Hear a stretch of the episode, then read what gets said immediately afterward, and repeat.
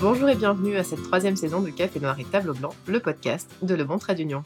Pour cette troisième saison, la tasse de café qui éclabousse comme illustration donne le ton. Mes invités débordent des standards, des candidatons, des destinées toutes tracées et même des espoirs et du poids des objectifs familiaux.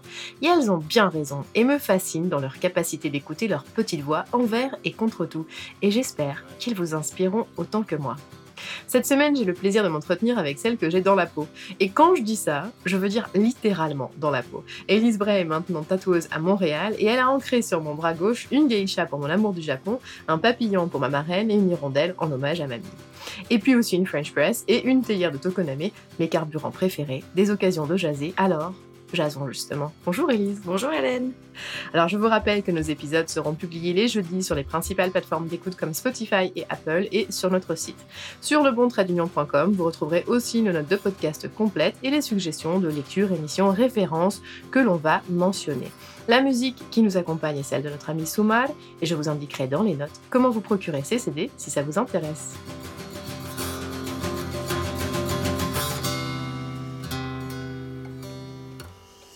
Alors, première partie, euh, Élise, j'ai envie de dire, emprunter les chemins de traverse. D'abord, avant que tu arrives à Montréal, et au fur et à mesure, les auditeurs, les auditrices vont s'en rendre compte, tu as un accent euh, qui est comme le mien, qui est français, mais nous sommes à Montréal. Alors, commençons déjà euh, par là, les voyages, l'expatriation, et peut-être, j'ai envie de dire, les voyages qui font voir autrement, car tu n'étais pas destiné à vivre à Montréal. Non, pas tout à fait. Alors, j'ai vécu à Montréal il y a dix ans pour une année d'échange universitaire, donc je connaissais déjà. Mais j'étais pas destinée à y retourner. J'avais bien aimé, mais euh, c'était pas mon but, dans, le but dans ma vie. Mais mon meilleur ami y est retourné et j'étais dans une phase de ma vie.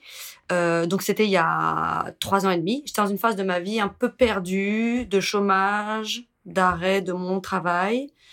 Et euh, donc je me suis dit, bah il y est allé, pourquoi pas moi?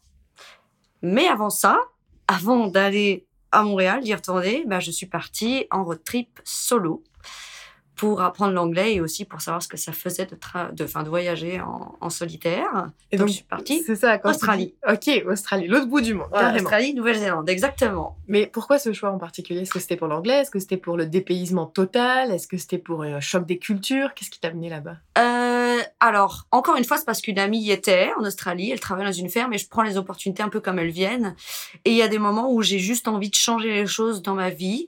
Et euh, c'est pas la première fois que ça arrive où j'ai vraiment envie d'un peu de piment. Et donc euh, elle m'a dit euh, bah écoute euh, viens peut-être que j'ai un travail pour toi dans la ferme donc euh, viens. Et à ce moment-là, j'étais donc en période de chômage, donc d'arrêt, donc j'avais rien qui m'attendait vraiment en France et je savais que potentiellement j'irais à Montréal après. Donc c'était tout un processus et donc j'ai décidé de lâcher mon appartement, de, de tout lâcher en France. Ça s'est fait en une journée la décision. Ah oui. Oui. Puis l'organisation du voyage s'est fait aussi rapidement. Ah, ça s'est fait en un mois. Ah en oui. un mois. Ouais, ouais, oui. Euh, là, c'est comment on appelle ça le le déposit euh, qu'on donne pour les Ouais, ouais. pour les locations d'appartements m'a servi à payer mon billet d'avion aller et j'ai demandé mon mon permis de vacances travail australien qui lui n'est pas une loterie, donc quand on le paye, on l'a. Donc quelques jours après, je l'ai eu. J'ai pu prendre mon billet d'avion, j'ai pu euh, ranger tous mes shit, mon appartement, tout lâcher et partir en Australie. Mais il y avait aussi le fait de vouloir parler anglais aussi, parce que je le comprenais, mais je, ne parlais jamais en anglais. Et donc t'es parti combien de temps à peu près en Australie? Trois mois, en Australie-Nouvelle-Zélande, trois mois. Et euh, qu'est-ce que t'en as Ah, ramené dans, tes bagages personnels j'ai envie de C'était incroyable, non, c'était incroyable. Déjà le voyage en solo que j'avais jamais fait, j'étais toujours partie avec quelqu'un. Donc partir en solitaire, euh, ça fait quelque chose. Alors en Australie, j'ai rejoint une amie, euh, une connaissance amie qui elle travaille dans une ferme, donc elle m'a permis de travailler dans une ferme pendant un mois et demi et me faire de l'argent. Et ensuite, je suis partie en Nouvelle-Zélande seule. Vraiment seule. Personne ne m'attendait à Auckland quand je suis arrivée à minuit. Et, euh, et donc, en fait, c'est, quelque chose de très, très étrange. Et euh, notre envie de sociabiliser est très forte. Donc, en fait, ça nous met presque, oui, au pied du mur, ça nous sort de la zone de confort et ça nous force à aller vers les autres et à faire des choses qu'on n'aurait jamais fait si on était avec quelqu'un ou si on était euh, ailleurs, en fait, enfin, chez nous. Donc, euh, Donc pour toi, il y a vraiment une Élise avant la Nouvelle-Zélande et après la oui, c'est aussi combattre mes peurs. Ma peur vraiment de la solitude intense et de, euh, de, de, de revivre les angoisses que j'avais quand j'étais petite ou jeune, de me mettre dans des situations d'inconfort qui provoquent des énormes angoisses. Et donc de faire ça, c'était voir si j'en étais capable. Parce qu'en fait, j'ai une amie qui l'a fait. Et en fait, ça quand elle me parlait de ça, ça j'éprouvais vachement d'angoisse en me disant, je pourrais jamais faire ça moi. Mais en même temps, je l'enviais un peu en me disant que j'aimerais faire ça. Donc il y a un peu le combat avec soi-même de je veux faire, mais j'y arrive pas. Et en fait, au bout d'un moment, on s'emprête, on y va, on se dit qu'il va pas nous arriver grand chose. Et surtout, ce qui nous arrive est arrivé à d'autres gens. Donc on sera jamais seul. C'est ça que surtout j'ai appris. Que ce qui nous arrive, bah, les autres vont nous aider à les surmonter et, et ça va très bien se passer en fait. Est-ce que ça t'a inspiré euh, pour la suite aussi de, de changer d'air? Parce que tu disais, j'étais dans une période d'attente, j'étais au chômage à ce moment-là, donc probablement il se passait des, des questionnements dans ta tête. Est-ce que justement changer de cadre, changer d'habitude, changer euh, de moule, ça t'a aidé? Et comment ça t'a aidé? Bah, Complètement, parce que euh, on est un peu dans une, c'est une autre dynamique. C'est très dynamique le voyage. C'est-à-dire qu'on peut faire le choix de s'arrêter et de lire un livre ou de rien faire. Hein. Mais le fait de voir d'autres gens, c'est ça en fait. Les gens, même si on le veut pas, ils viennent nous chercher, les, tous ces inconnus. Et donc ils nous racontent leur vie, on raconte la nôtre. Et c'est eux en fait presque qui nous guident dans notre voyage. Si on se laisse porter, on, peut faire ça et ne pas être ne pas être actrice forcément. Et c'est ce qui m'est arrivé en Australie. Et finalement, les rencontres se font quand même. Donc euh, comment dire ça C'est toute une autre dynamique. Et les questionnements sont différents. En fait, on voit nos problèmes ou nos questionnements vus d'une autre fenêtre. Et ça, ça aide à les résoudre un Ça aide à les résoudre. et notamment, euh, euh, justement, c'est euh, c'est en Australie que les gens, à force de voir mes dessins, m'ont dit Mais pourquoi tu fais pas tatoueuse? Moi, j'étais là, ben non, évidemment que non, je ne me sens pas légitime, c'est pas mon métier. Mon métier, c'était architecte, donc non. Puis c'est sûr que, comme tu viens de dire, euh, on arrive à, on regarde sa vie avec ses propres souliers, son propre regard, ses propres préjugés aussi qu'on a pris. Et en voyage, les gens sont libres de ces préjugés-là sur notre regard de vie, de problèmes euh, et tout ça justement. il y a beaucoup de gens en Australie ou Nouvelle-Zélande, oui, ben, bien sûr qu'il y a juste des gens qui voyagent euh, pour trois semaines, deux semaines, peu importe. Mais il y a surtout beaucoup de gens qui viennent en permis vacances-travail. Donc on est dans le même euh, la même euh, demande presque en fait. C'est du backpack. Donc euh, chacun a son, sa maison, c'est son sac à dos. On va bouger et on va tous se rencontrer. On est tous dans la même dynamique. Pas juste bon bah je reste là trois semaines, ciao bye. Bah il y en a, c'est sûr. Mais il y en a plein d'autres où bah on sait que là. Ils sont là depuis un an, ils ont fait tout l'Australie ou pas. Ils découvrent, ils arrivent, ils repartent, ils partent dans un jour. Enfin voilà, toute une dynamique. Et tous ces gens, presque on cherche des choses différentes et en même temps la même chose. Se à se trouver, à se trouver soi-même en fait, à l'autre bout du monde. Alors, il y en a, ils partent cette langue-là et d'autres pas du tout. Donc, il y a, ça, en fait. Et le fait de rencontrer plein d'autres gens de plein d'autres pays, ça, ça, bah, c'est un peu cliché ce que je dis, mais une évidence, ça ouvre sur le monde et sur les autres. Mais quand on le vit, c'est des situations un peu extrêmes, parce que bah, on est hors de zone de confort, surtout dans le désert australien. Est-ce qu'il y a justement, y a un, exemple que tu as en tête qui te vient où tu t'es dit, ouf, ouf, là là là là, ça je passe au travers et ouf, alors c'est marrant, mais pas tant, pas tant. C'est juste des toutes petites anecdotes où, euh, par exemple, je suis, on est dans le désert australien, euh, la côte ouest, là où il y a les terres rouges et les animaux morts sur le bord de la route, les carcasses. Sympa déjà l'ambiance. Voilà. Et en fait, euh, on était deux voitures, une tombe un peu en panne, donc on attend. Moi, je sors sur le bas côté pour prendre des photos de ça. Et je me rends compte que je suis en tongue mais qu'en fait je soulève des carcasses ou des, des squelettes d'animaux pour mais je me rends compte que peut-être il y a un serpent ou un scorpion qui va sortir de là je me dis n'importe quoi que j'aille remettre mes chaussures de randonnée et que je remonte dans la voiture. Enfin, il y a un petit côté, il y a un petit côté justement au voyage où on a presque peur de rien. Ouais. Où, où toutes nos angoisses on sent invincible. Oui, on se sent invincible, les autres nous aident. Et oui, j'ai eu des moments un peu plus difficiles, mais bizarrement, c'est pas cela qu'on retient. C'est vraiment pas ça. Et pourtant, il y en a eu, oui, bien sûr. Ça fait partie du voyage aussi. Ça fait partie du voyage, exactement. Puis justement, là, tu nous parles euh, de, du côté euh, voyage, Australie. Puis on va, on va peut-être distinguer voyage et, comme tu disais, un peu voyage sédentaire parce que tu étais quand même là un bout de temps, euh, avec l'immigration. Parce que finalement, je te ramène à ça. Mhm. Aujourd'hui, on se parle à Montréal parce que finalement, tu es venu immigrer au Canada. J'ai envie de dire, est-ce que euh, tu es venu au Canada aussi avec le vent dans les voiles de l'Australie, donc tu t'es dit, je suis capable de le faire, d'aller vivre à l'autre côté de l'Atlantique euh, sans ma famille, sans rien. Est-ce que c'était une urgence de dire, ah bah, quitte à partir, il faut, vraiment que je continue d'être en dehors de la France? Comment est-ce que cette... Parce que même si ton ami est là, la, décision t'appartient, le processus d'immigration est le tien. Et, et, Dieu sait que bon, ça peut être très compliqué, un processus d'immigration en plus. Qu'est-ce qui t'a vraiment ramener au Canada, qui est peut-être un côté moins wild, euh, moins sauvage que l'Australie aussi. Mais en fait, c'est ça qui est, qui est drôle, c'est que finalement, je crois que l'élément déclencheur, c'était juste il me fallait un prétexte. Mon meilleur ami était un prétexte pour sortir de la France et sortir de cette zone-là, justement, de, de confort et d'inconfort presque.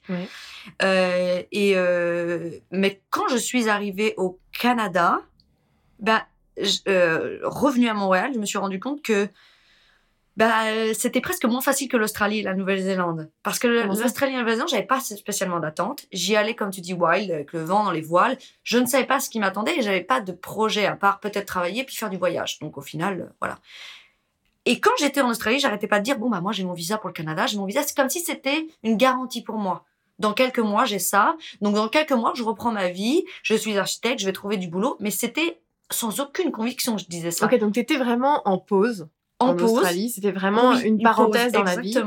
Et tu faisais pas de plan à long terme plus que ça, tu vivais un peu au jour le jour et à la semaine, euh, qu'est-ce qui allait se passer? Totalement. Donc effectivement, c'est très particulier comme cas dans la vie. C'est très très particulier et de se dire presque ça me rassurait parce que Montréal je connaissais, que mon meilleur ami y allait. Donc en fait finalement, j'avais cette, cette euh, sensation de je prends pas de risque presque puisque je connais. C'est un terrain inconnu. Voilà. Et mais quand je suis arrivée à Montréal, c'est pas exactement ce qui s'est passé dans le sens où waouh, en fait, euh, bah, je connais, mais je crois que je suis pas sûre de vouloir faire du, de l'architecture. J'ai eu un déclic en revenant en France, parce que j'ai passé quelques mois en France entre l'Australie et le Canada. Euh, j'ai eu un déclic et euh, j'étais complètement au pied du mur. En fait, voilà, c'est ça en fait. C'est-à-dire que revenir d'un voyage, se remettre dans une zone à moitié confort, en confort, mais on est chez soi et en même temps on n'est plus chez soi parce que j'avais plus d'appartement, et eh ben on est au pied du mur. On se dit oui, ok, j'ai le Canada derrière, mais qu'est-ce que je vais vraiment faire?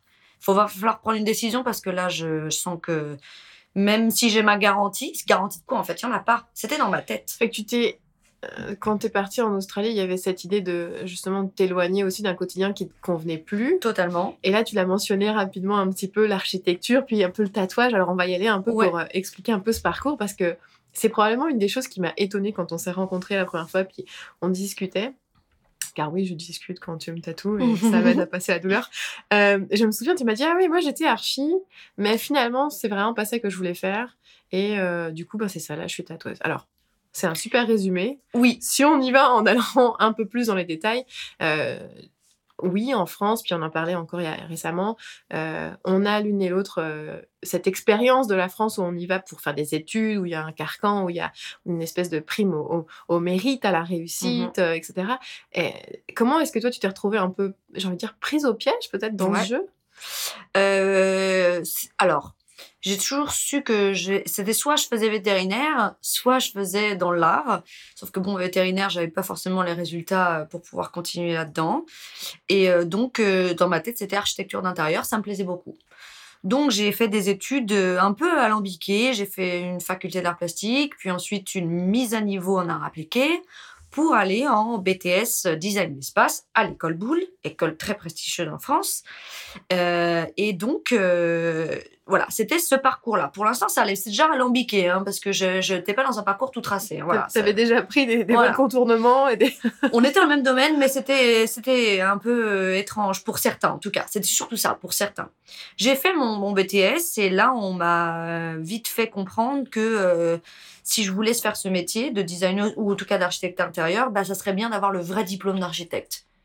Le vrai diplôme Alors le, le vrai, c'est que euh, on nous fait comprendre que le diplôme d'architecture intérieure n'existe pas vraiment. C'est pas un diplôme en soi, c'est pas un statut en soi et il nous permet pas de toucher au mur ou de refaire un bâtiment. Donc on m'a dit va euh, va plus loin, vas-y, t'es dedans, vas-y. C'est là que je suis rentrée en école d'architecture à, à la Villette en troisième année directement. J'ai pu souffler parce que euh, forcément, il y avait moins d'heures de cours qu'en BTS où là, c'était très, très intense. Et j'avais des connaissances que j'avais et que d'autres n'avaient pas et inversement. Donc, ça a été aussi très difficile de, s'y mettre. Et au final, c'est ça. On est lancé dedans et euh, bah, on fait comme tout le monde. On voit la masse qui fait ça et on se dit, bah oui, je suis dans cette école, je vais aller jusqu'au bout de mon diplôme.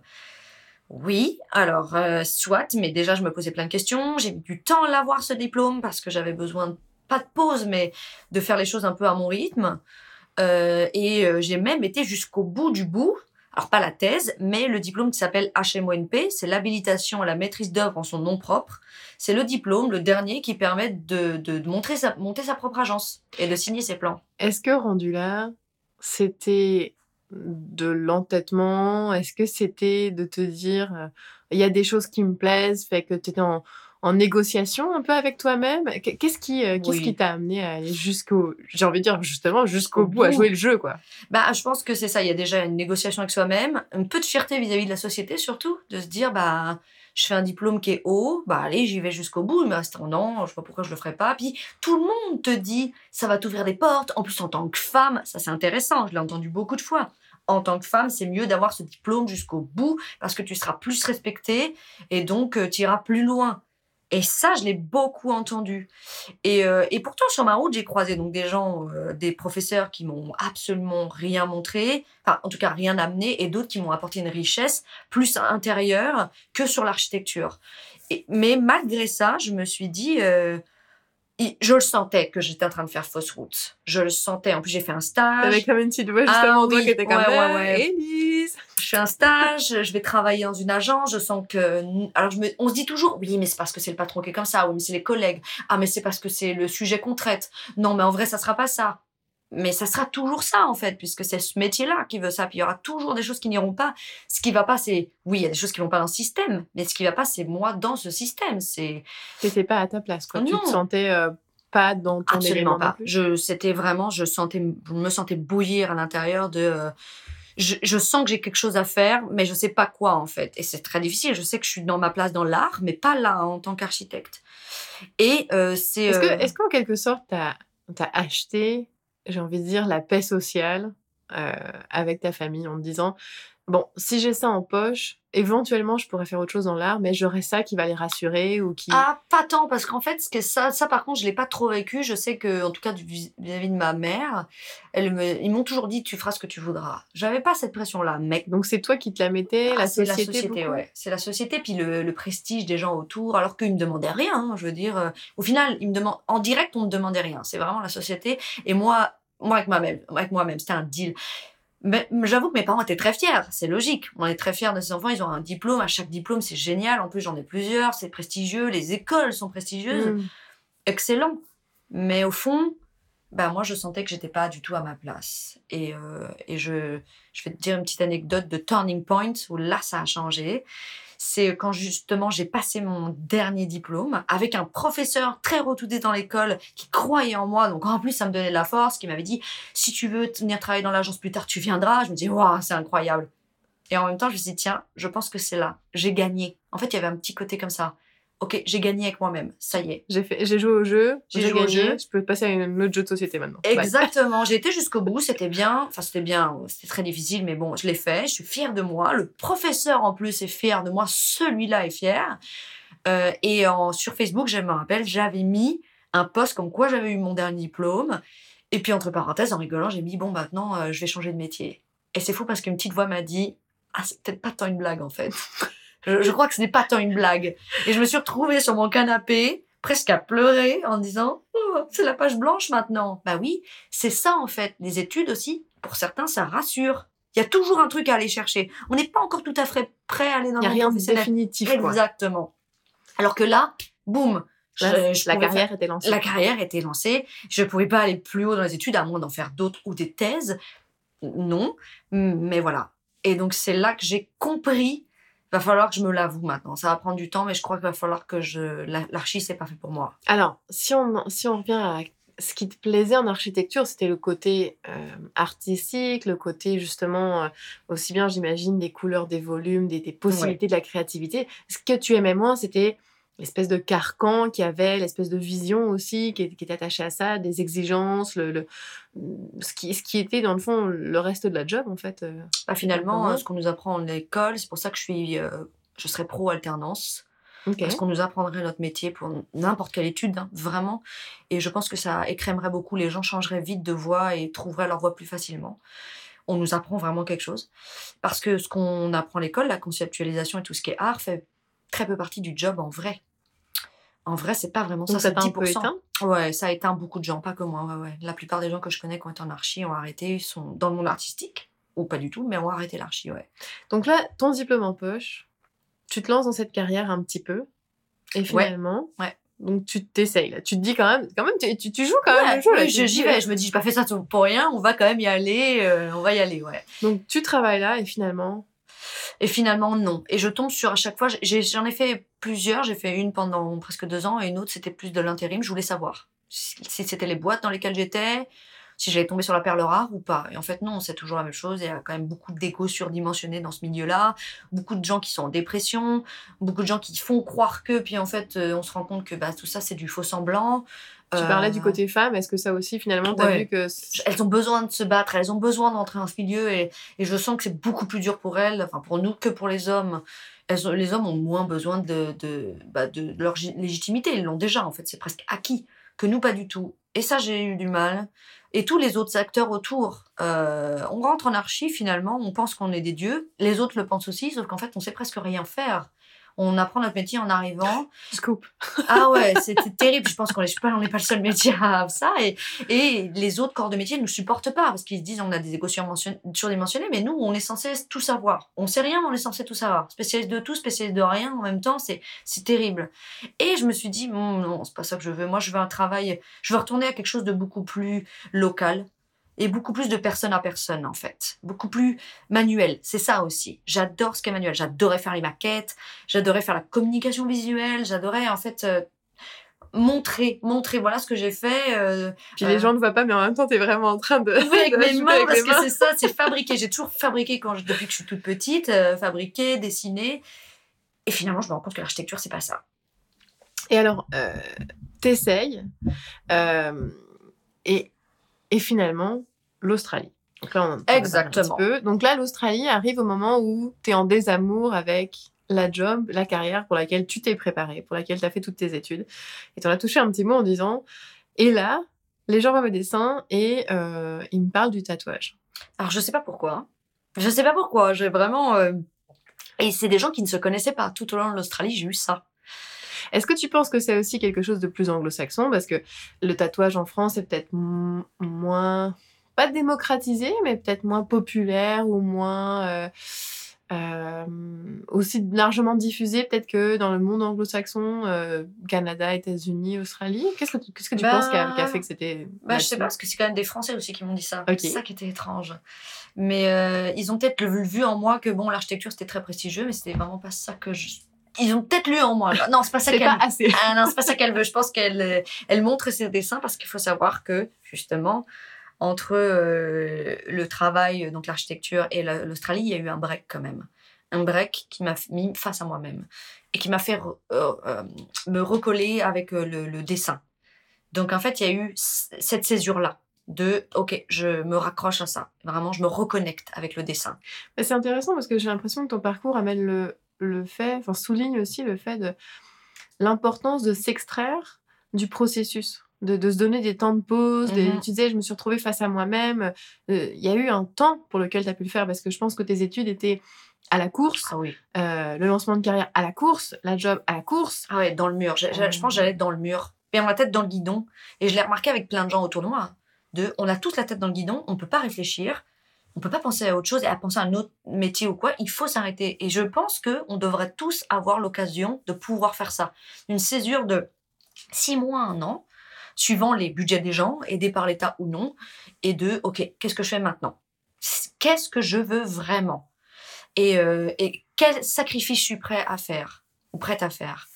Et je pense que ce moment-là a été euh, vraiment le moment charnière pour moi de, OK, je pense que je suis en train de comprendre que ce que je veux, c'est vivre du dessin.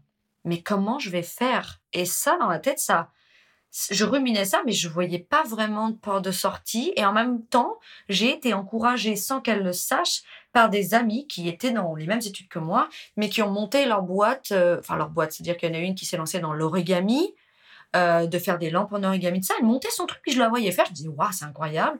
Une autre qui était dans les décors de, de, de pub, de, pas de cinéma, mais enfin, en tout cas, tout ce genre de choses. Je fais, mais ils ont l'air en plus de bien le vivre et je vois leur liberté.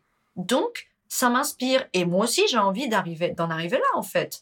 Et j'ai la capacité, mais par quel biais? Et c'est ça qui me manquait. Et c'est ça en Australie, je pense que je suis allée chercher sans le savoir. Et les gens me l'ont apporté. Et le dernier à me l'avoir dit est un Français deux jours avant que je parte de l'Australie, qui me dit Mais pourquoi tu feras pas tatoueuse? Je crois qu'il m'a, sans le vouloir, je l'ai vu une soirée. hein. Il m'a mis, euh, c'est le dernier à m'avoir euh, fait comprendre que c'était ça que. La petite graine avait été semée. Ah oui, ça y est. Et maintenant, j'avais plus qu'à arroser. Et... Mais lui, il- l'a vraiment planté définitivement la graine. Mais c'est intéressant encore une fois parce que ce que tu amènes, c'est non seulement ça prend du temps pour faire mûrir un projet, ça prend du temps pour savoir ce qu'on veut vraiment, Ouais. puis c'est correct. Puis ça prend aussi peut-être des encouragements. Et j'ai l'impression que des fois, une des choses dont on manque beaucoup, euh, des encouragements ou même des modèles, parce que comme tu Ouais. dis, tu voyais les filles qui faisaient ci, qui faisaient ça, tu ah waouh, super. Donc c'est possible en fait. Et d'ouvrir le champ des possibles, je pense que ça libère beaucoup aussi les gens sur ah ben moi aussi je pourrais me prendre à rêver. Tout à fait. Ah ben moi aussi, je pourrais... euh, Finalement, quand tu arrives à, à- à cette idée, ok, ben, je vais être tatoueuse, Mhm. est-ce que ça t'arrive, j'ai envie de dire de façon simultanée avec ton arrivée au Canada, nouvelle vie, nouvelle chance, nouvel job Ou comment est-ce que ça s'est euh, goupillé, entre guillemets? Eh bien, en fait, euh, c'est quand je suis revenue en France, euh, il y a eu 3-4 mois où je, passais d'appartement en appartement. Et j'ai eu une, une, Comme une. je me suis froissée avec ma mère. Et en fait, ça m'a mis au pied du mur une nouvelle fois, vraiment. Où là, je me suis dit, waouh, il n'y a pas grand-chose qui va finalement. Euh, Je reviens, moi, euh, les petites fleurs du voyage, c'était génial. Mais la réalité, elle refrappe. Et en fait, je pense que c'est quand je suis au pied du mur que j'arrive à voilà, à sortir tout ce que je peux sortir de moi. Et donc, euh, c'est là que je me suis dit, j'ai eu une espèce d'épiphanie de, OK, je vais faire ça. De toute façon, je, ça y est, je suis euh, au point de non-retour, donc c'est maintenant. Et je, il y a un matin, je me suis, j'étais convaincue vraiment de me dire, je vais faire tatoueuse. Pourquoi moi, j'y arriverai pas et pourquoi je serais pas moins légitime que quelqu'un d'autre de le faire? Personne n'a le diplôme de tatouage, ça n'existe pas. Est-ce que tu étais tatouée à l'époque? Non, euh, j'étais tatouée, oui. Et justement, je suis tatouée bah, là sur le bras, on ne voit pas, mais Hélène le voit. J'ai une fleur de jasmin qui a été faite par une personne que je connais de connaissance, une tatoueuse, qui, elle, m'a beaucoup inspirée dans son parcours. Elle était graphiste, elle a fait ça à mi-temps, puis ensuite à plein temps le tatouage. Pareil, même parcours, autodidacte. Et c'est là qu'elle m'a énormément inspirée. Elle n'a pas fait d'apprentissage comme beaucoup de tatoueurs font, et elle a réussi. Et je me suis dit, ah, encore une autre qui va m'inspirer. Et là, elle m'inspire dans ce que je voudrais faire. Donc, je l'ai aussi recontactée pour qu'elle me donne quelques conseils sur le matériel. Et j'ai acheté ma machine quand j'étais en France.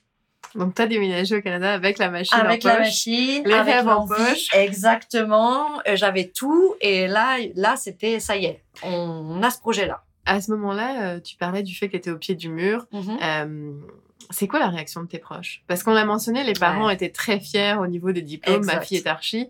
Là, j'imagine que, sans parler de, de dégringolade dans, dans l'ordre social, mais est-ce qu'il y a eu un mince euh, Comment ça Comment se tromper à ce niveau-là? Comment Est-ce que est-ce qu'il y a eu des, des Alors, interrogations, des jugements peut-être? Fallait le défendre quand même un petit peu parce que comme tout ce qu'on fait, j'ai l'impression qu'il faut toujours tout défendre. mais euh, mais en fait, euh, ils ont commencé à voir que je refaisais du dessin et que je m'impliquais beaucoup dedans, donc ils voyaient très bien les proches autour de moi que ouais, il y avait quelque chose qui était en train de se faire, mais ils savaient pas quoi. Et je suis arrivée avec un espèce d'effet d'annonce à chaque personne que je voyais, en leur disait, en leur disant pardon, je vais voilà, je vais changer de métier. Oh, pff. et la réaction c'était oh, encore, tu vas, encore faire d'autres études? Et en fait, ils étaient las de me voir faire des études, que je suis une de celles qui a fait le plus long, en fait. Et je leur dis, non, non, non, non, je vais pas faire ça. Ah bon, mais tu vas faire quoi? Je dis, je vais être tatoueuse. Et la réaction des gens, c'était, ah, mais oui Ah, mais oui Ah, mais oui, mais ça te va tellement bien Ah. Et en fait, parce que c'était le dessin, l'art, ils savaient que c'était dedans. Ils- je suis pas partie complètement à l'opposé de... Ça aurait pu, hein. Mais là, ils disaient, ah oui, ok, ouais, euh, mais tu vas faire comment? Ils étaient intéressés, ça les intéressait. Euh, ils se disaient plus, euh, oui, ils étaient fiers que je sois architecte, mais au final, je pense que ils étaient quand même contents de m'entendre dire quelque chose avec beaucoup de- d'enthousiasme, en fait. Est-ce que tu penses que tes études, elles ont crédibilisé le Ouais. choix que tu pouvais faire ensuite? En se disant, si cette nana était capable d'aller jusque-là, dans un domaine aussi, entre guillemets, euh, sérieux, académique Mhm. que l'archi, elle peut réussir ce qu'elle veut, elle a le sérieux, elle a la capacité intellectuelle, elle a la, la hargne, elle a la capacité de travail aussi. euh, Je pense que oui, euh, je pense qu'il y a un côté comme ça. Je pense que si j'avais annoncé ça à 20 ans, peut-être qu'on m'aurait dit, ah oui, ok, bon, je sais pas. Bravo la grande. Voilà, c'est ça. Bon, d'accord. Mais là, je pense que oui, ils se disent, euh, il y, a ça- il y a ça aussi. Euh, et euh, comme tu dis, et ça, on en reparlera peut-être après de la crédibilisation de, de ça. Je sais que mes études me suivront toujours à ce niveau-là. Dans, bah, évidemment, ce qu'elles m'ont apporté la richesse, parce que c'est pas rien, mais aussi ça. Et ça, on en reparlera après. Mais et aussi, une autre chose, c'est que je quand je l'ai dit à ma mère, euh, vu qu'à ce moment-là, ça n'allait pas très bien, quand je lui ai dit que je veux venir tatoueuse, elle m'a dit Ah bon, mais pourquoi? Et voilà, une génération qui, elle, dans sa tête, pourtant, ma mère est quelqu'un de très, euh, comment dire, euh, elle vit avec son temps, hein.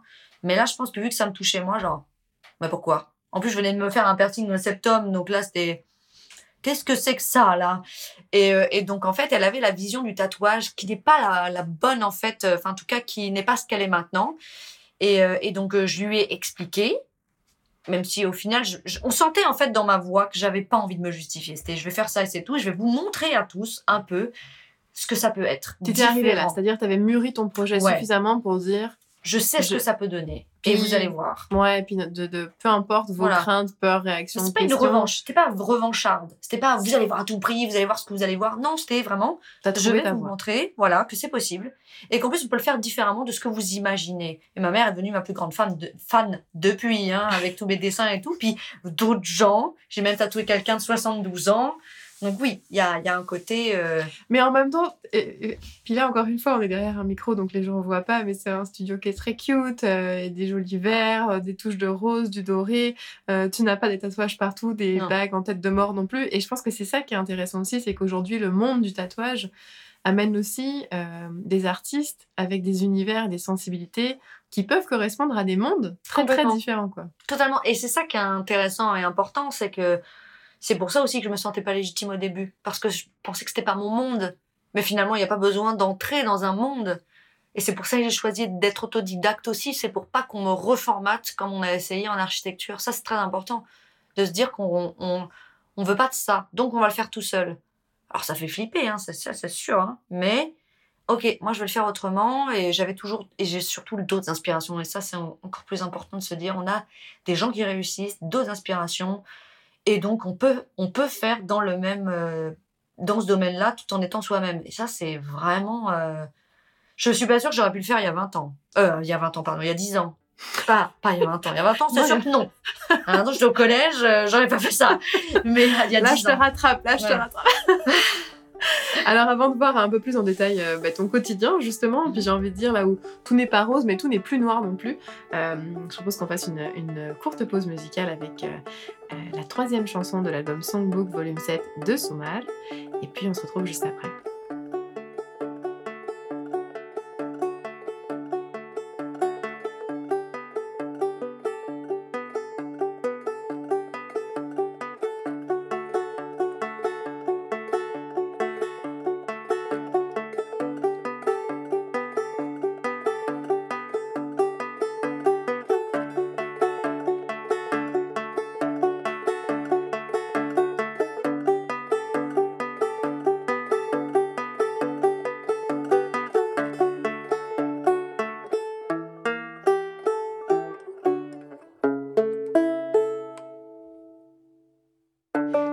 De retour à Café Noir et Tableau Blanc, et aujourd'hui, j'ai le plaisir de m'entretenir avec celle qui a mis le plus d'encre sous ma peau, Élise Bray, alias la brebis croqueuse. Alors, justement, euh, je mentionne ton nom euh, d'artiste pour la première fois dans ce podcast. Euh, il était temps, diront certains. Euh, et parce que j'aimerais qu'on parle de ton univers. Premièrement, Oui. revenons euh, à ton nom. Et puis, euh, justement, tu as commencé à le dire avec cette envie euh, d'être autodidacte pour ne pas être formaté à nouveau. Alors, la brebis croqueuse, veux-tu me raconter Ah. un peu l'histoire du nom C'est tout un monde, hein. euh, et en fait, euh, bah, il est né, je cherchais un nom de scène. Et je voulais pas y mettre forcément mon prénom ou quoi. euh, je, je voyais pas de jeu de mots à faire. J'adore les jeux de mots. Donc je me suis dit, qu'est-ce que je vais faire de ça? Alors, euh, il se trouve que le mouton est un de mes animaux préférés. Et euh, mon nom de famille, c'est Bray. Et quand j'étais petite, les gens disaient Bray, le bruit du mouton, quoi. Voilà. Et il y a un film français qui s'appelle La chèvre, où il y en a un qui n'a pas de chance dedans. Pierre Richard, qui a jamais de chance, et il y a une partie de ma vie où c'était ça. C'est pas de la malchance suprême, c'est vraiment des tout petites choses dans ma vie qui font que bah, on m'a on m'a fini par m'appeler la chèvre. Euh, c'est très péjoratif. Et aussi, le mouton en soi, c'est, je, je, bah, je me considère comme étant une femme. Donc, je me disais, je peux pas m'appeler le mouton. J'aurais pu, mais c'était pas mon choix. Donc je me suis dit, je vais m'appeler la brebis. Et pourquoi croqueuse? Bah, Parce qu'elle peut, avec sa bouche, elle peut, elle peut croquer, manger, et aussi parce qu'elle peut faire des croquis. Croqueuse, croquis, donc elle, elle croque, quoi. C'est pour ça que c'est un mouton avec, euh, avec un, un crayon dans la bouche. Et mon premier logo, qui, qui est resté d'ailleurs trois ans et demi, j'ai changé il y a très peu de temps, c'était un mouton noir il n'était pas blanc le mouton, il était noir, il était en marge des autres en fait. C'est le mouton, euh, la Et le- brebis galeuse. Et le changement de couleur, est-ce que c'est parce que tu sens que t'es rentré dans le rang ou... Non, parce que le, mou- le mouton actuel se prêtait mieux, mais je me considère toujours comme un mouton noir. Et il y, en a qui se trompent et qui appellent euh, euh, hommage à mon, à mon ami Chris, qui se trompe tout le temps et qui m'appelle la brebis galeuse. voilà. Euh, oui, si tu veux, c'est un peu ça aussi. hein, euh, mais, mais voilà. le- Être à la marge, ça te fait pas peur? Euh, avant, alors oui, il y a des moments où oui, ça, te met dans une sorte d'inconfort. Euh, parce que, bah oui, il y a des moments, c'est usant. En fait, c'est pas peur, c'est que c'est usant. Parce qu'il faut se, il faut se justifier tout le temps de tout et être à la marge. Oui, c'est fatigant, mais c'est aussi euh, très, comment dire, il y a un sentiment de liberté intense en fait. Et de se dire, bah finalement, bah, les modèles maintenant, il y a beaucoup de modèles de gens qui commencent à être à la marge. Et donc, ça, le, la marge et le, et le is the new black. Tu vois, vraiment, c'est vraiment ça un peu, on voit que ça se transforme. Puis une ville comme Montréal, justement, je pense, je fais partie des gens qui pensent que tout a un sens dans la vie, enfin, tout arrive pour une raison. Et Montréal, est, on peut se permettre d'être à la marge à Montréal sans être jugé. Et dans le tatouage, ce qui est quand même une religion ici, le tatouage, permet de ça, de faire ça. Donc, tu me posais la question pourquoi Montréal, mais finalement, il y a de ça. De ville libre un peu quand même. hein. Et alors, si je te, je te demandais les, les, premiers, euh, les premiers mots qui te viendraient en tête pour euh, décrire l'aventure Parce que, est-ce que tu. Puis peut-être dans ce cas-là, expliquer un peu le, le parcours, parce que maintenant tu fais ça à temps plein, mais tu ne l'as pas toujours fait à temps plein. Tout à fait. Euh, mais si tu devais, euh, si tu repenses à tout ce début entre le moment où tu as acheté ta machine en Oh là là. France, les nouvelles machines aujourd'hui, si tu avais quelques mots pour décrire cette aventure, tu dirais quoi? Alors, euh, excitante et euh, vertigineuse aussi. Parce que on, est, enfin vertigineuse et en même temps, euh, j'avais l'impression de monter une montagne, donc ça fait plus ra- randonnée. C'est ce que j'avais dans l'image, c'est un trek. Voilà, un trek sur une montagne volcan euh, à pic et il va falloir grimper ça à force du, du piolet, quoi. Et est-ce que ça s'est passé comme tu l'avais euh, Au début, je pensais que c'était ça, et en fait, je me suis vite rendu compte que, et je me rends compte plus maintenant que non. Oui, la montagne est haute et le chemin est long, mais il y a des pauses, il y a des breaks, et donc on peut. euh, C'est pas une, c'est pas à pic tout le temps, pas du tout. En fait, on en revient un petit peu à ton début où tu disais justement l'importance des pauses, l'importance Oui. d'être à un moment donné dans une zone de confort aussi, peut-être Oui. parce que d'être tout le temps dans l'inconfort, d'être tout le temps dans la marge, d'être tout le temps euh, l'autre, On Le- respire plus. c'est ça, et, l'importance des fois de ouf, juste Voilà. profiter, Voilà, on regarde moment. la vue de la montagne et on se dit, on regarde le chemin parcouru aussi. Et, euh, et euh, tu me demandais donc euh, mon quotidien, enfin, en tout cas mon parcours. Euh, quand je suis arrivée ici à Montréal, donc j'avais juste ma machine. Et les gens autour de moi qui savaient que j'allais faire ça. Et, euh, mais il fallait me trouver un job, donc parce qu'il faut bien vivre et manger. Donc euh, bah, j'ai trouvé un job. Et, euh, et en fait, au fur et à mesure, je commençais à. à- J'avais besoin d'en parler de ce que j'allais faire.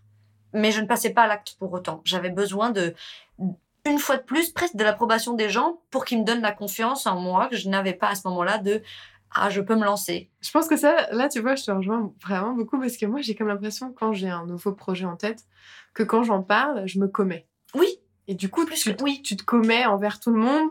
Il y a un moment donné où tu plus le choix que de le faire parce Mais que oui. tout le monde attend, puis tout le monde te demande des nouvelles. exact. C'est ça, il y a vraiment juste ça qui revient dans la discussion que tu vas avoir avec les gens. Oui. Comme, euh, oui, je, je vais le faire, je, je suis en Je- train. J'ai plus le choix. Voilà, j'ai plus le choix. De toute façon, je l'ai dit. Donc, euh, et vu que tout ce que je dis, je le fais, donc j'ai plus le choix.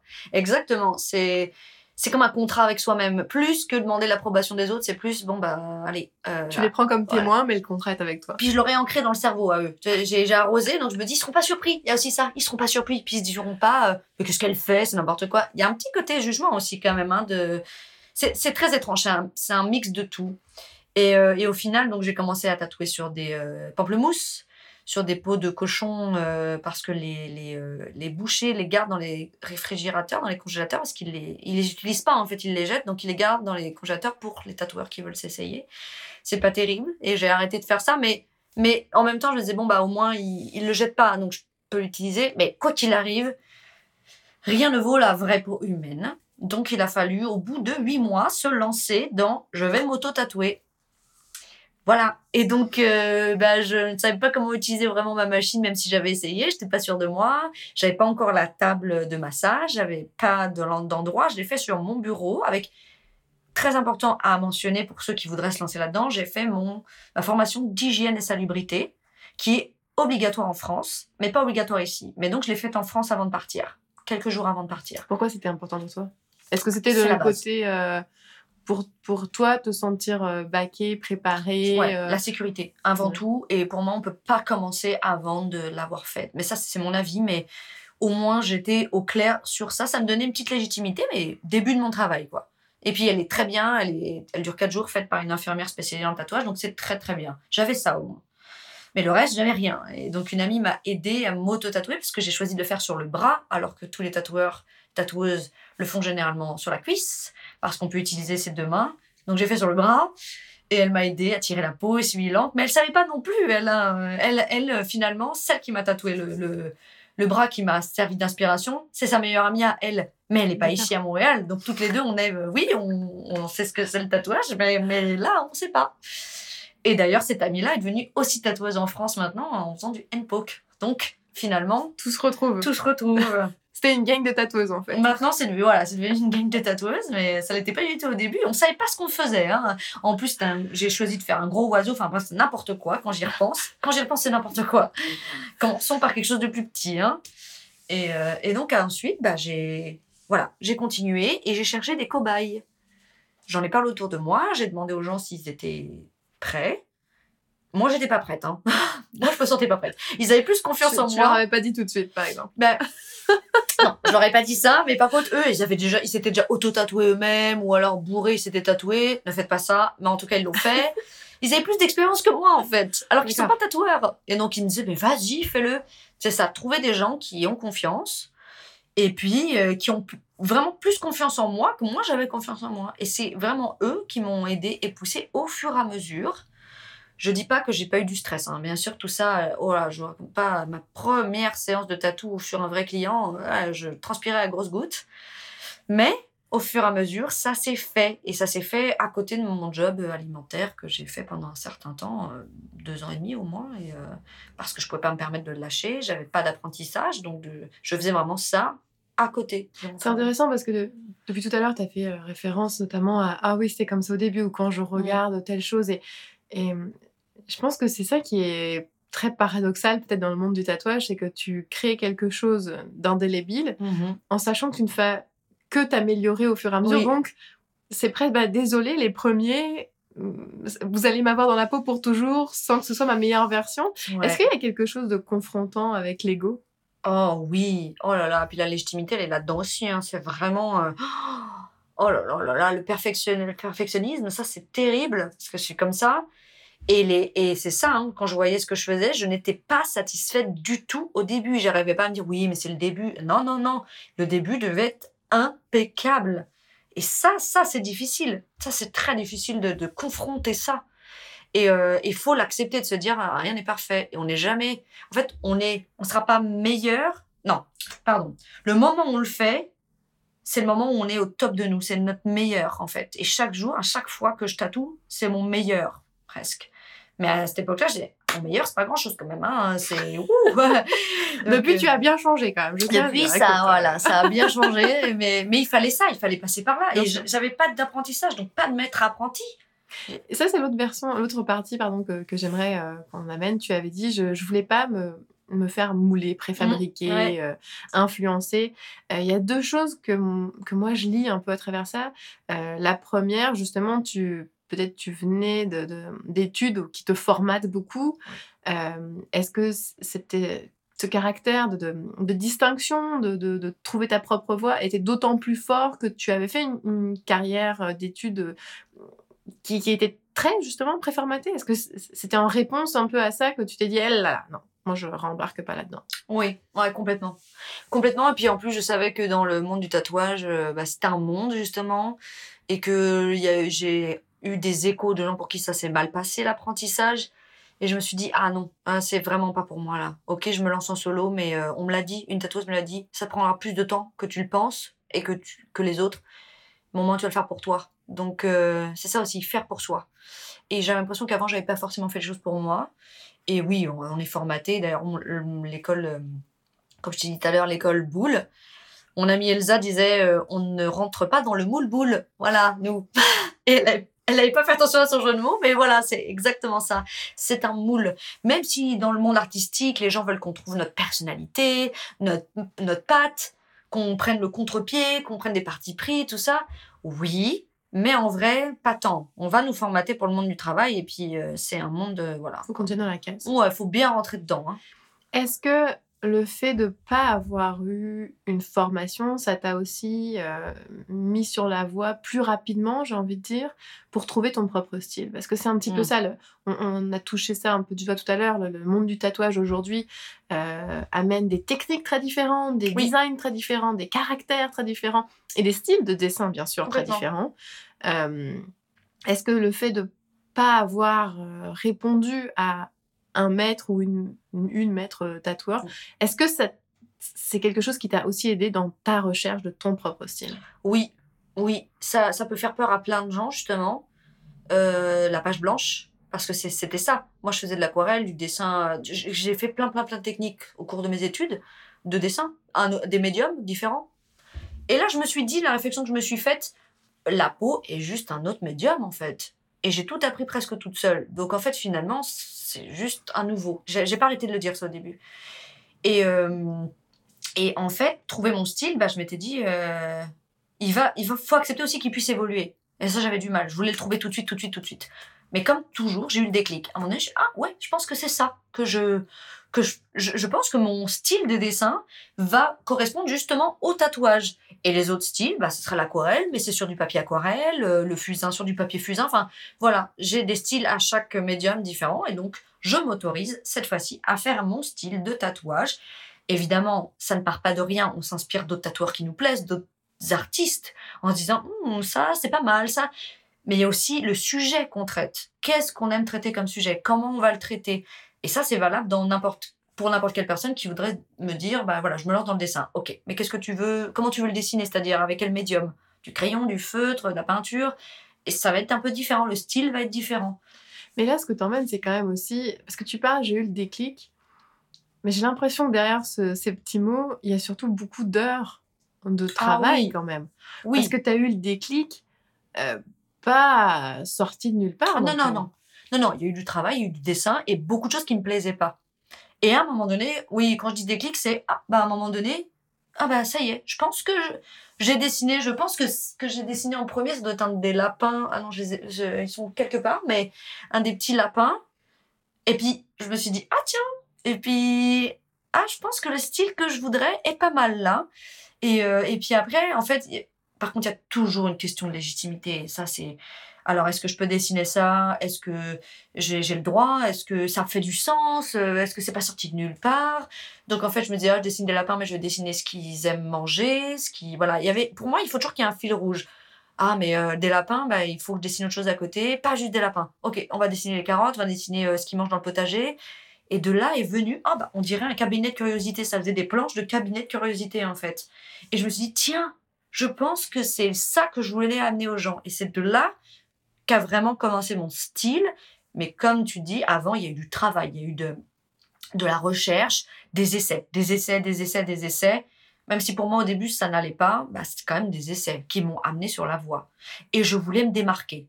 Mais c'est important aussi parce que je pense que ça ramène du sérieux à, ta profession et aussi à mhm. ta démarche en disant tu as vraiment pris ça comme ma nouvelle carrière oui. va être tatoueuse et donc je mets le temps, l'énergie, le travail nécessaire pour mener ça à bien. Complètement.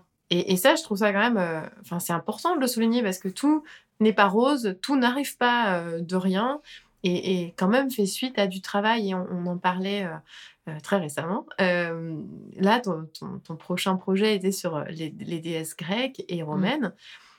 Et justement, c'est tu parlais de cet univers euh, de, des lapins, de cabinet de curiosité, mais tu t'autorises aussi euh, d'explorer des univers très différents en fonction de tes intérêts.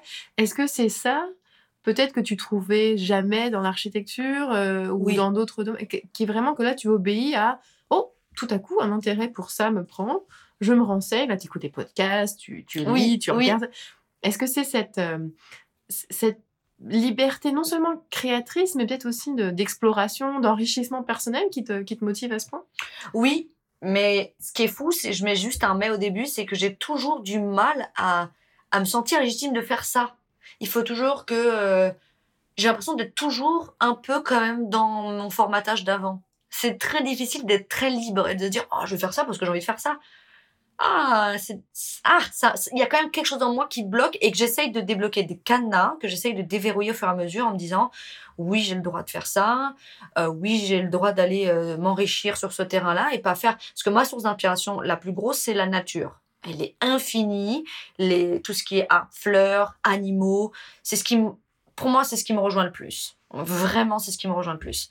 Qui m'anime depuis que je suis toute petite. Mais maintenant, il y a aussi d'autres aspects comme bah, les femmes, le féminisme, tout ça. euh, je commence à l'explorer à pas de loup. Et je me sens moi-même pas forcément légitime d'aller là-dedans j'ai besoin d'un discours, j'ai besoin que ça soit monté en fait. J'ai pas envie de balancer les choses en, juste les balançant. J'ai envie qu'il y ait un discours derrière, voilà, pour faire comprendre aux gens pourquoi j'ai fait ça. Et, et ça donne du sens en fait, ça me donne du sens, mais j'ai aussi l'impression que ça m'enrichit, c'est surtout ça. Est-ce que tu penses que ça, c'est peut-être un, j'ai envie de dire, un- le reliquat d'un passé très analytique, euh, Ouais. très... euh, faut tout justifier. euh. bah oui, parce qu'en architecture, on peut pas faire ça comme ça. C'est il faut il faut justifier ce qu'on fait toujours, toujours, toujours, toujours amener un propos. Alors, tu, tu, es- tu t'es formé en autodidacte, euh, Mhm. mais dernièrement, euh, tu es allé prendre une courte formation, outre celle pour l'hygiène, tu allé prendre une courte formation auprès d'une autre femme tatoueuse. Oui. Est-ce que tu peux m'en parler? Comment est-ce que ça s'est passé? Comment l'idée ou peut-être l'urgence t'est venue sûr. de le faire? Euh, alors, euh, ça a commencé au moment où, euh, enfin pas la formation, mais en tout cas ce processus a commencé au moment où l'année dernière, donc au mois de d'août, j'ai démissionné de mon ancien travail, euh, job alimentaire, pour me lancer dans ma carrière de tatoueuse à plein temps. Mais ça, c'est- encore né une nouvelle fois, mais ça, c'est mon mécanisme de, bon là, je suis au bout du rouleau, euh, je vis une phase très difficile dans ma vie, je suis au point de non-retour, hop, on y va, on se lance, et, euh, et advienne que pourra. Donc, c'est ce qui s'est passé.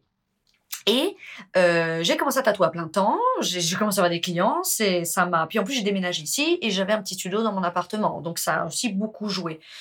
Et, euh, et j'avais plein de clients, de clients, donc j'étais contente, ça montait. professionnelle Ouais, professionnel et en même temps pas légitime de recevoir autant de demandes. Et ça, c'était fou. Mais et, et- et en plus, je, je trouvais que ma technique n'était pas encore euh, parfaite, mais il fallait donner le change devant les clients, ce qui est normal. Donc, si elle m'écoute euh, ou il m'écoute, bah, bon, j'ai fait ce que j'ai pu, mais j'ai j'ai bien vérifié leur tatouage, mais voilà, c'était, c'est sûr que je me sentais pas en Mais, mais confiance. je pense quand même quelque chose d'intéressant, c'est deux choses aussi que d'être capable de et se sentir capable Ouais. de. Ouais. Et, et je pense que quand tu te mets hors de tes zones de confort aussi, tu te sens pas forcément Non. capable de, mais tu, tu es l'es, capable. tu l'es, ta ressource, tu l'as. Sauf que il m'est arrivé euh, donc euh, mois d'octobre, je dirais. euh, J'ai envie de dire ce qui, est, ce qui devait arriver arriva presque. Elle, une cliente, en fait, un, un tatouage, c'est très bien passé sur le coup. Sauf que quelques jours après, les, les traits, l'encre a commencé à, à fuser sur les côtés. Panique à bord, totale. Euh, beaucoup de gens autour de moi essayaient de me rassurer, mais moi, je savais au fond de moi, il y a un truc qui va pas. Et je sais d'où ça vient. C'est moi. C'est-à-dire que je ne veux pas remettre sur elle, peu importe ce qu'elle a fait avec son tatouage derrière, peu importe, ça vient de moi. Il va falloir, une fois de plus, encore une fois, je suis au pied du mur, c'est la panique, et il va falloir que je me sorte de là, en fait. Et euh, j'ai eu connaissance de, euh, donc, que la tatoueuse Muriel Demet euh, donnait des cours, euh, moyennant un, donc un, prix, euh, cours de formation de 20 heures. Et ça, je le savais depuis un an. Mais à l'époque, je me disais, oh, peut-être, non, puis c'est un peu cher pour moi, donc passons. Sauf que là, ça m'est revenu. Et mon ancienne coloc m'en avait reparlé de ça. Elle la, elle la connaissait, enfin, c'était déjà. Elle l'avait, elle la, elle la suivait. Donc. Et donc, en fait, je suis allée lui demander de l'aide, en fait. Et Muriel Demey, au début, ne, comprenait pas spécialement. Elle prenait que des débutants. Elle prenait tout niveau, mais elle avait eu que des débutants en formation. Donc, elle me disait, mais pourquoi tu viens me voir? De ce que je vois, ça a l'air d'aller. Enfin, je lui explique ce qui se passe. Et finalement, oui, bien sûr, elle m'a dit, je vais te donner de la technique et tout. Mais j'ai bien compris que c'était la confiance en moi que j'avais plus. Plus du tout. Et, j'avais besoin de l'approbation de mes pairs, comme en archi en fait. L'approbation de quelqu'un qui a sa place dedans. Qui est reconnu dans le domaine. qui est reconnu et qui va pouvoir me dire si oui ou non ce que je fais est, est viable et valable ou non. Est-ce que tu penses que c'était d'autant plus, euh, d'autant plus important que tu n'avais pas, entre guillemets, de diplôme pour, Ah euh, pour valider, en Ouais, fait, ce que tu savais faire? Est-ce que c'était ce genre de, d'approbation? Parce que, oui, on en a parlé, je pense que l'être humain, il, il est quand même, il vit Ouais. en horde, et, et le fait de, d'être accepté par le monde dans lequel on veut évoluer, et là, tu parlais du monde du tatouage. Est-ce que, par exemple, c'est ça, c'est, tu te disais, bon, si elle me trouve bonne, finalement, je, je suis quand toute bonne légitimité à rentrer dans ce monde. En fait, finalement, je suis allée vers ce que je combattais avant, mais là, j'étais prête. J'étais prête, et puis en plus, Muriel Demey, c'est quand même quelqu'un, bah, elle est féministe, euh, on, me- on me l'a quand même, entre guillemets, vendu comme, voilà, c'est c'est quelqu'un de solide, et qui en plus va aller euh, euh, avec mes valeurs. C'est ça aussi que je cherchais. Je le sentais. Est-ce que pour toi, le, là tu mentionnes qu'elle était féministe, est-ce que justement cette notion féministe, Mm. femme, est-ce que c'était d'autant plus important que tu la retrouves dans le monde du tatouage parce que tu avais pu Ouais. euh, être, euh, j'ai envie de dire, refroidie avec le monde de l'architecture aussi Complètement. Est-ce que tu t'es dit non, non, il faut vraiment une femme et... Oui, une, déjà une femme parce que bon, euh, il y a quand même euh, la vague MeToo, elle est allée aussi dans le monde du tatouage, hein, dans tous les autres mondes d'ailleurs, mais celui-là aussi. Et en fait, je, voilà, j'avais besoin de, voilà, que ça, ça aille avec, mes valeurs, avec ce que je suis. Et euh, même si je la connaissais pas, hein, j'avais aucune idée, je savais même pas si finalement elle était française ou québécoise. Et, euh, et donc j'ai découvert qu'elle était française en, allant lui parler. Et, euh, et au final, euh, au, final, bah, il y a de ça aussi. Moi, je suis quelqu'un quand même d'assez anxieuse. Et le, et le fait de tomber sur quelqu'un qui l'est pas du tout, puis qui est très chill avec son métier, bon, bah, ok.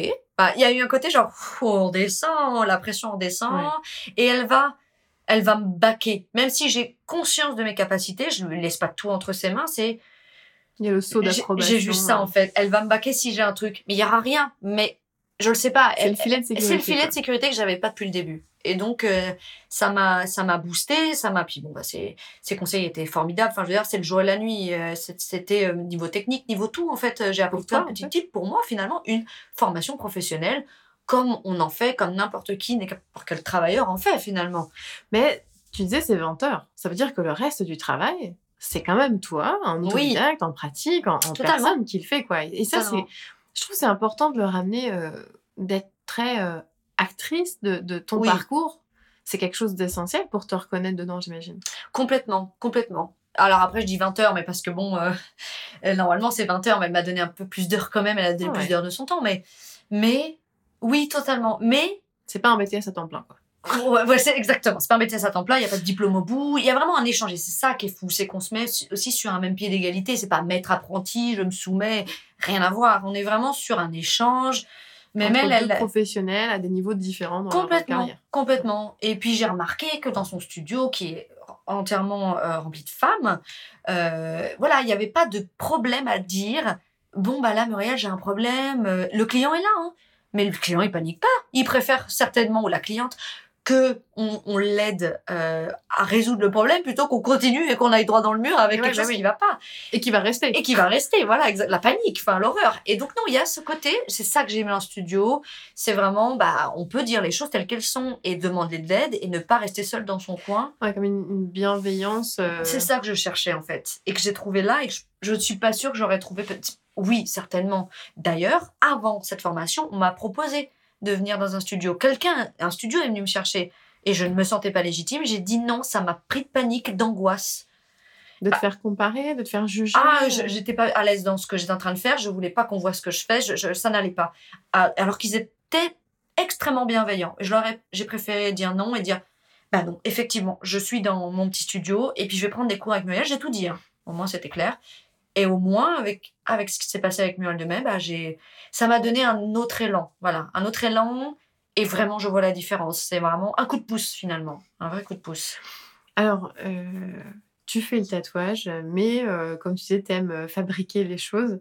Moi, ce qui m'a étonné la première fois où tu m'as tatoué, ça a été que tu m'as remis euh, un petit baume vegan, fait sur Mhm. mesure pour moi, avec un petit savon dans une petite pochette.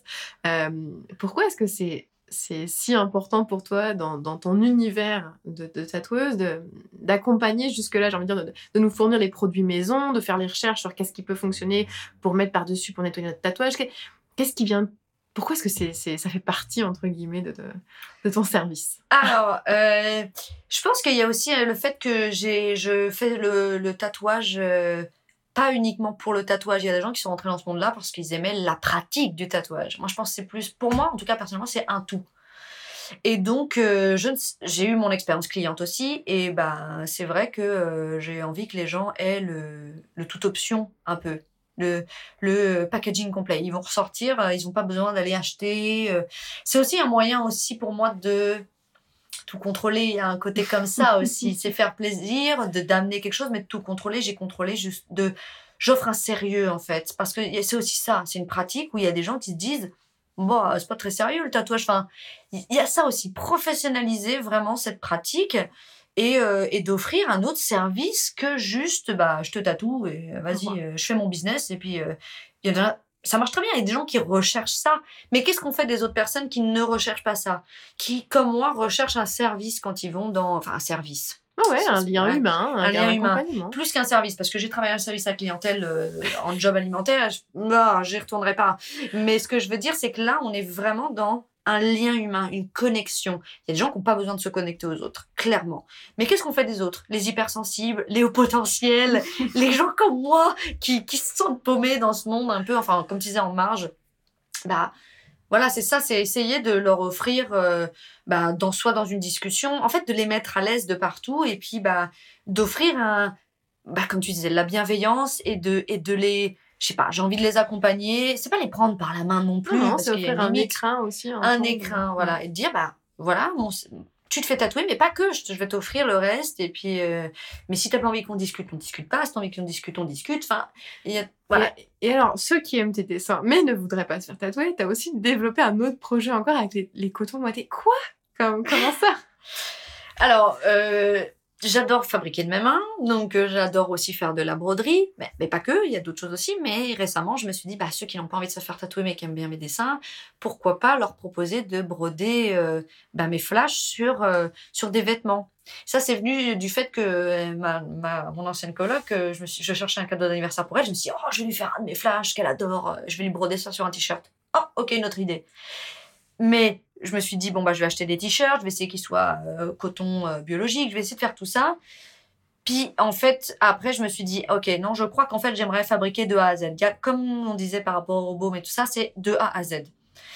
Et puis, je sais que maintenant, on est au retour du local. Moi, c'est très important pour moi. Le local, le fait main, euh, la chaîne courte, ça, c'est très important.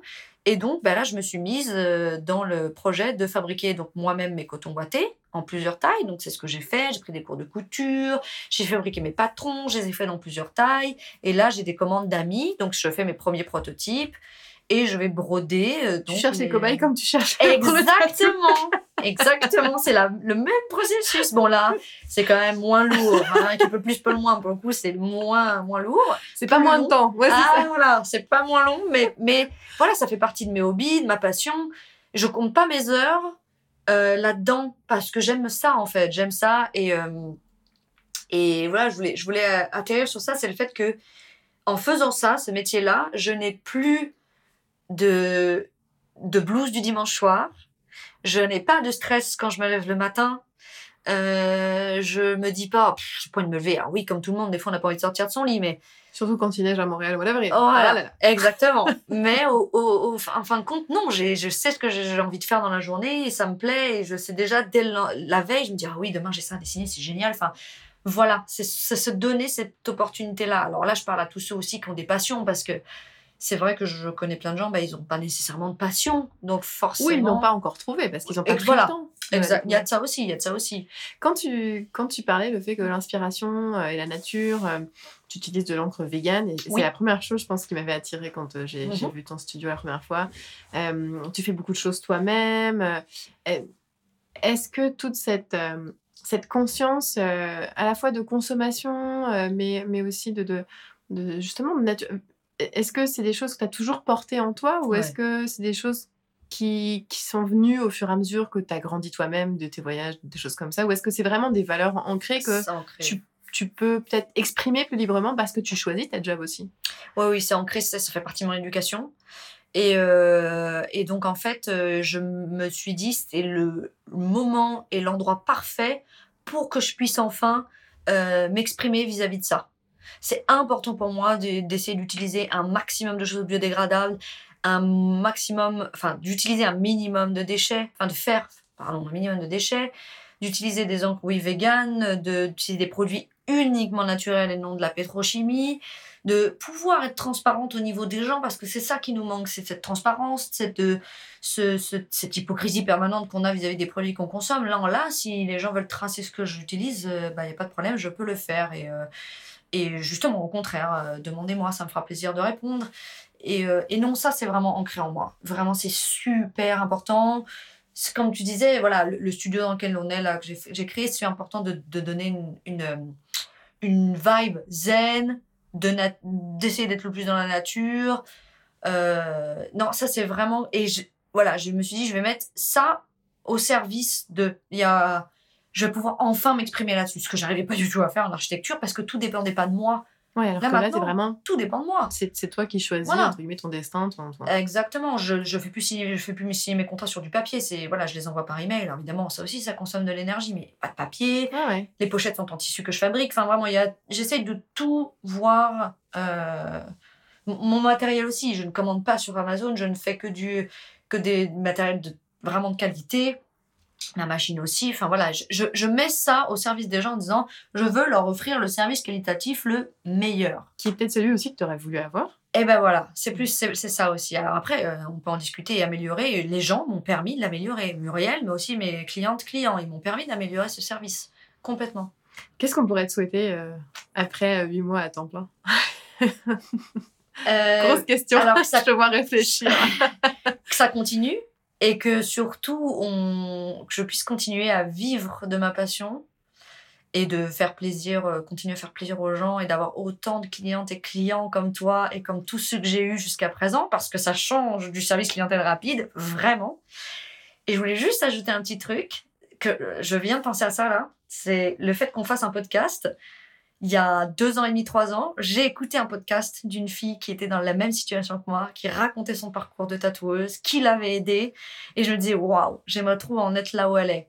Pas forcément faire un podcast parce que bah, bah, attendez là, attendez là. mais j'en suis là, la vie a fait que bah, j'en suis là. Et donc, euh, bah, c'est ça. Euh, me souhaiter que ça continue et que. Bah, peut-être que tu vas inspirer aussi euh, la prochaine Mais génération de tatoueuses. J'espère vraiment, vraiment.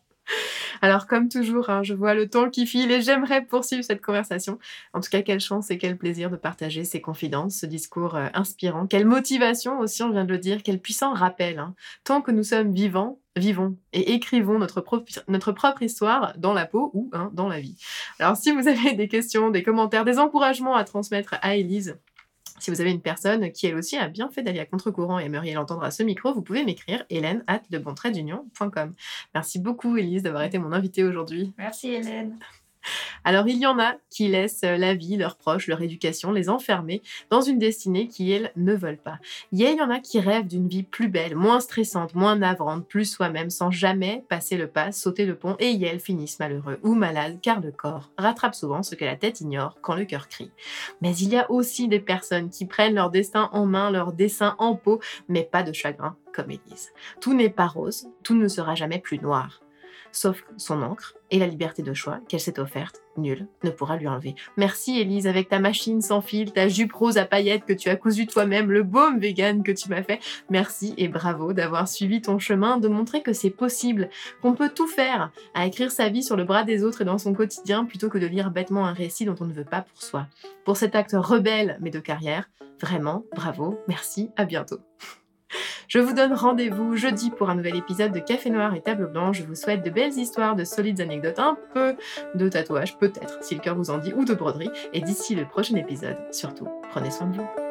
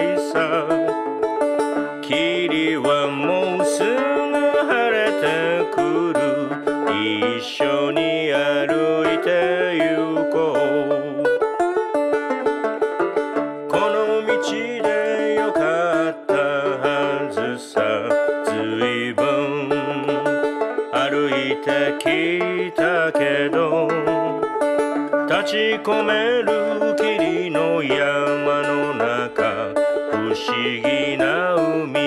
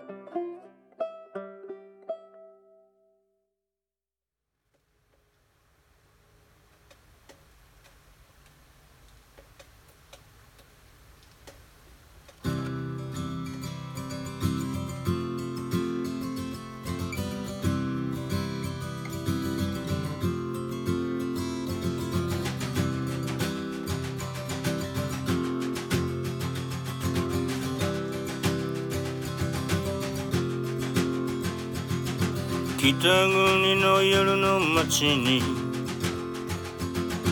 猫のような女が一人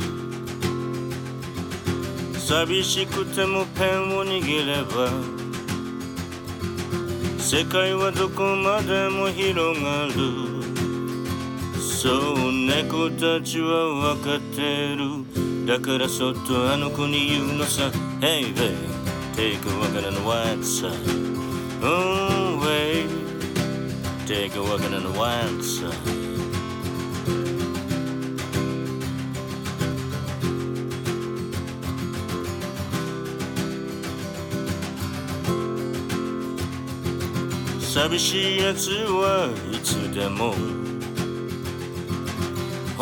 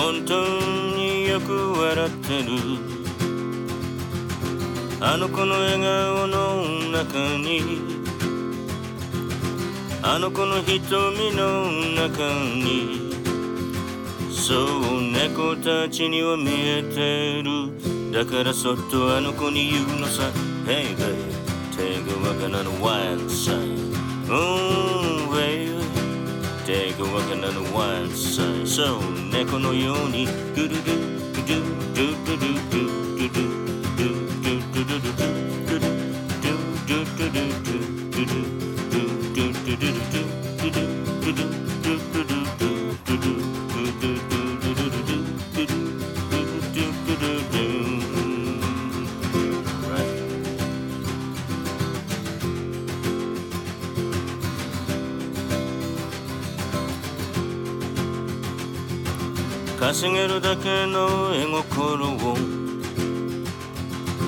猫のような女は持ってる。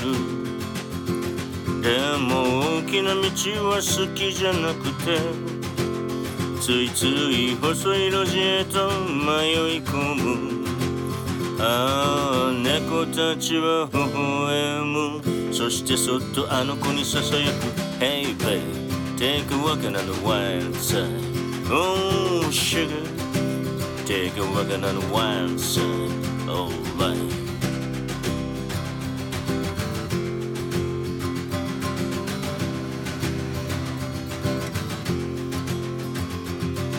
誰にでも愛想を振りまく。猫のような女にはできない。暗闇の街灯の下で。赤毛の紳士が手を振ってる猫たちも一緒に手を振りながらあの子に言うのさ Hey babe take a walk on the wild side Oh, sugar, take a walk on the wild side.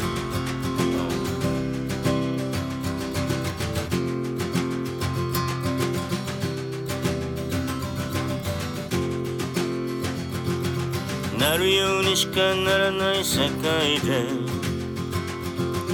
凝り出したらもう止まらない。あの子が描いた絵の中で猫たちの前で歌ってる。俺も同じさ猫たちと一緒にあの子に歌おう Hey babe take a walk on the wild side Hey babe 獣の道はこっちさ Oh sugar あいつらには入れないそうだよ楽ではないけど Oh, baby, take a walk on the wild side. Oh, sugar, take a walk on the wild side. Oh, sugar, take a walk on the wild side. Oh, baby, take a walk on the wild side. Oh, yeah, 君だけの道をそう転がっていこう。